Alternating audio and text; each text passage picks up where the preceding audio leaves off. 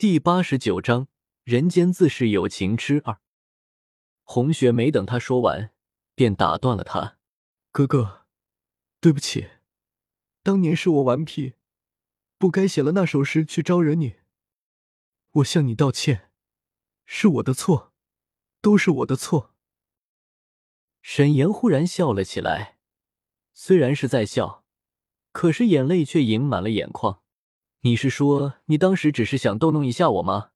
可是你不知道，我收到那张字条的时候有多开心，有多幸福。我以为你是喜欢我的，就像我喜欢你那样。为了你，我拒绝了所有上门提亲的人。为了你，我不顾爹娘的反对，毅然搬出了家门，只为了能等你来看我，告诉我你嫁给皇上是迫不得已的。可是我等来了你，却等来你这样的解释。原来世界上最遥远的距离，不是相爱而不能在一起，而是一个人爱的心快要碎了，另一个人却根本不爱他。红雪看着这样的沈岩，心里阵阵酸楚，自己都造的什么孽啊！早知道今天，当初说什么也不给你写什么字条了。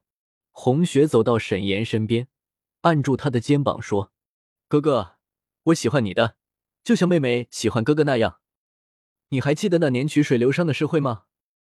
那个时候多好啊！你是相府贵公子，我是相府的小姐，我们永远那个样子不好吗？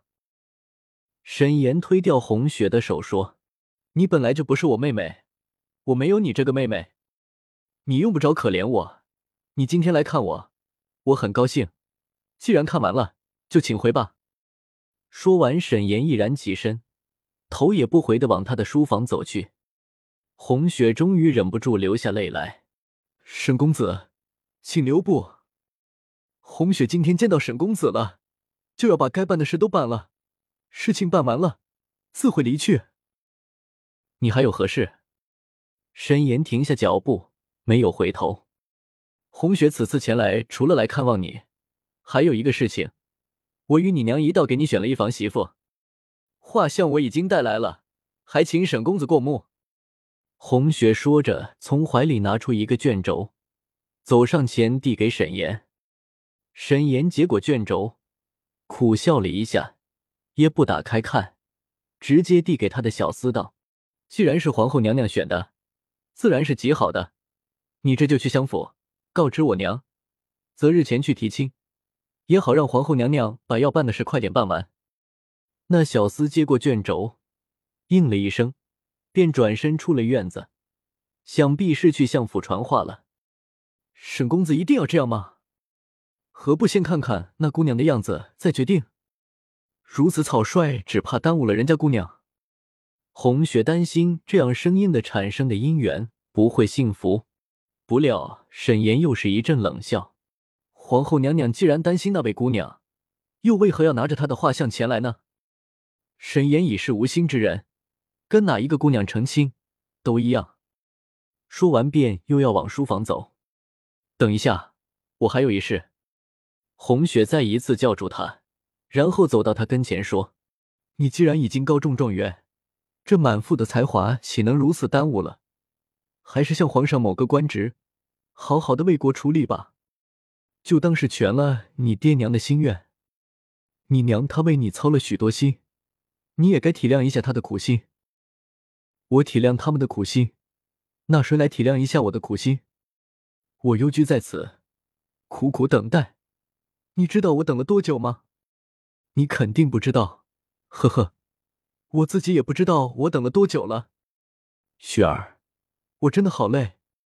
沈岩看着近在身边的红雪，眼光灼灼。雪儿，我等了那么久，你让我抱一下吧，只当是全了我的等待了。红雪被他的痴心深深感动，张开双臂保住了沈岩，沈岩这才开心的笑了。他紧紧的回抱住红雪，与此同时，双唇吻上了红雪，一串泪珠自眼角落下。红雪本想推开他，可是当尝到那苦涩的眼泪时，便再也不忍心推开他了，只能任他热烈的亲吻。赫连月墨这下看不过去了。他想上前分开那两个抱在一处的人，这时桃花死死的拉住他。沈公子这么可怜，就让他最后高兴一下吧。等他日后娶了亲，自会和小姐疏远的。你懂什么？小兰这样只会又给了他等待的希望。你们女人就是太心软了，既然了断，就该断干净。月末挣开桃花的拉扯，上前一把扯开沈岩，揪住他的衣领道：“够了，从今天开始，你和皇后之间就没有任何牵扯了。以后你不要再打扰她了。”红雪这才反省过来，自己刚才都做了什么？居然居然当着那么多人的面和沈岩接吻！天哪，这下可没脸见人了！连忙急急的走到门外，让冬日的冷风缓和一下自己火热的脸颊。门内的房间里，沈岩毫不胆怯的直视着异常气愤的赫连月末，笑着说：“你既然知道她是皇后，又为何如此生气啊？”最该生气的难道不该是皇上吗？呵呵，我知道了，你也爱上他了，对不对？呵呵，看来这世上的可怜人不止我沈烟一个。月末不想听他的胡说八道，打断他的话说：“你自己没有等不到他，何故又攀扯上我？我跟你不一样，我是第一个遇上他的人，自然比你要幸运多了。”沈岩从月末的手中收回自己的衣领。走到一张椅子前，好整以暇的坐了下来。谁说我等不到他？我刚才不就等到了吗？你不是也看你他没有拒绝我吗？总有一天他会明白我的好的。没想到你一个弱智读书人，居然也会些手段。不过谁赢谁输还不知道呢。月末不想和他理论，拍了拍手，似是摊开灰尘一般，转身出了房门。揽住红雪的肩膀说：“小兰，天晚了，出不了城门，我们回去我的将军府住一夜吧。”说话的声音虽不是很大，却足以让房内的沈岩听见。红雪正被冷风吹得难受，听说要走了，忙说好。赫连月末揽着红雪走出几步，然后蓦然回头，对着立在门口的沈岩亮出一个挑衅的笑容。看见沈岩瞬间变了脸色，这才笑嘻嘻的拉起红雪的手说：“小心些，这里的门槛有些高。”红雪跨出了门槛，忽然想起什么，忙回头看向沈岩说：“沈公子，你多保重，以后就把我忘了，好好过日子吧。”可是后面一句话如何也说不口，生怕又伤了沈公子的心，便不再说什么。果断的回头，走几步上了马车，马车再次启动。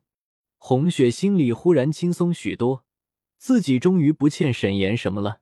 还有，以后万万不可轻易去戏弄别人了。